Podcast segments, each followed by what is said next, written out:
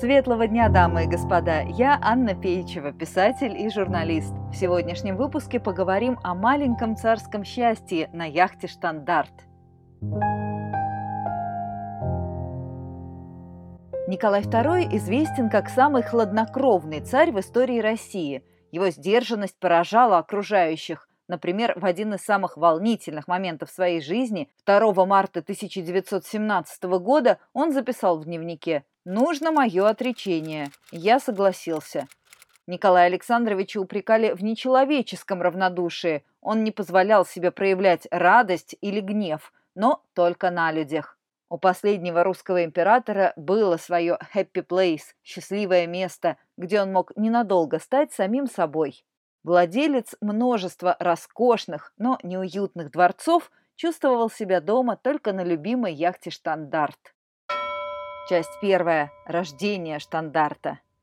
Николай с юности любил морские путешествия. Даже свататься к принцессе Алекс он отправился на отцовской полярной звезде. Прибытие роскошного русского корабля произвело фурор в Лондоне. Принцесса сказала «да», а Николай понял, что каждый уважающий себя мужчина должен обязательно иметь личную яхту. Штандарт сошел со стапелей в Копенгагене в феврале 1895 года – он был образцом морской элегантности, рассказывает историк и писатель Роберт Месс. Размером с небольшой крейсер, оснащенный паровой машиной, работавшей на угле, он, тем не менее, был спроектирован как парусное судно. Над палубой возвышались три стройные, покрытые лаком мачты и две белые дымовые трубы. Над надраенными палубами были натянуты белые парусиновые тенты, затеняющие от солнца плетеные столы и стулья. Молодому императору не терпелось испытать новую яхту в деле. Не завершив ходовые испытания, штандарт принял на борт Николая и его супругу Алекс, которая после венчания стала государыней Александрой Федоровной. Это была любовь навсегда, друг к другу, к яхте, к морю. Часть вторая. Идиллия на финских шхерах. Народное волнение 1905 года Романовы пережидали на штандарте – Три недели императорская яхта курсировала возле гранитных шхер у южного побережья Финляндии, делая частые остановки на безлюдных островах, где члены императорской семьи очень веселились.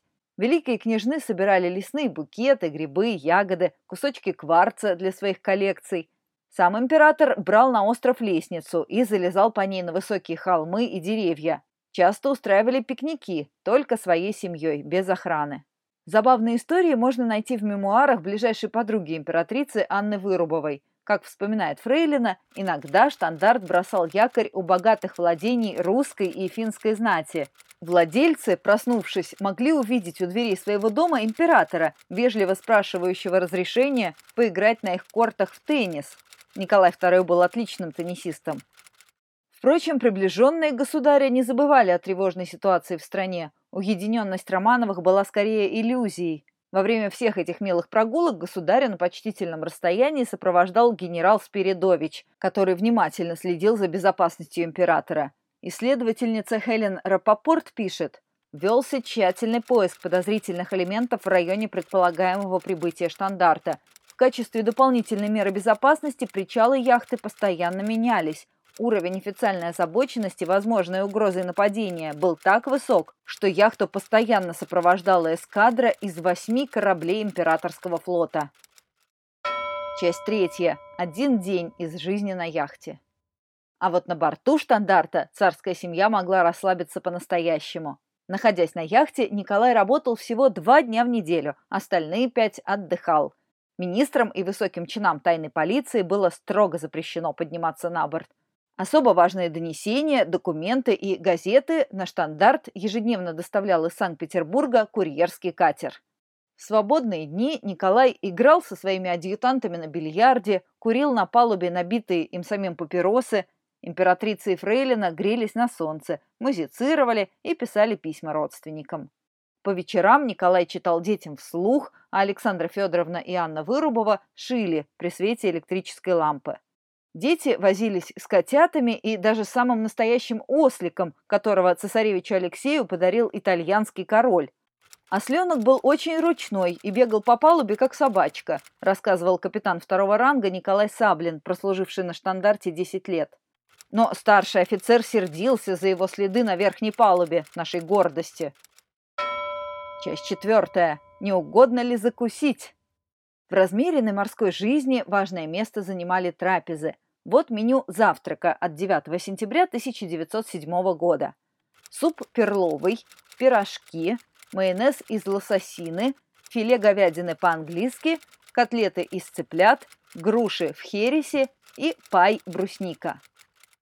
Обед подавался поздно, в 8 вечера, и длился не менее полутора часов. Государь пил одну-две рюмки сливовицы и два-три бокала шампанского.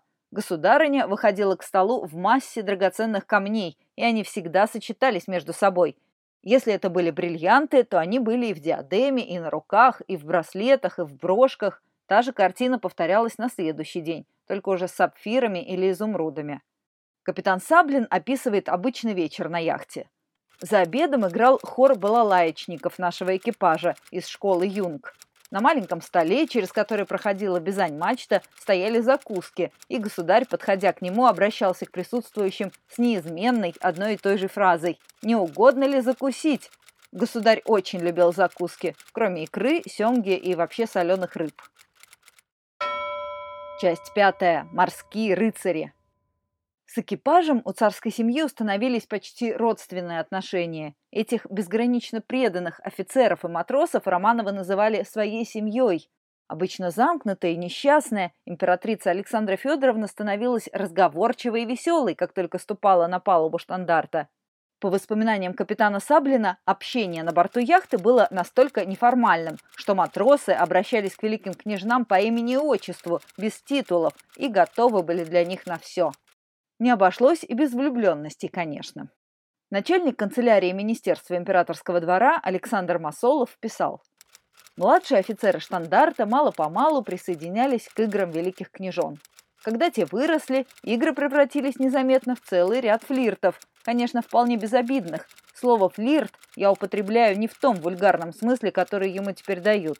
Офицеров штандарта лучше всего было сравнивать с пажами или рыцарями Средневековья – много раз эта молодежь потоком проносилась мимо меня, и никогда я не слышал ни одного слова, могущего вызвать нарекание.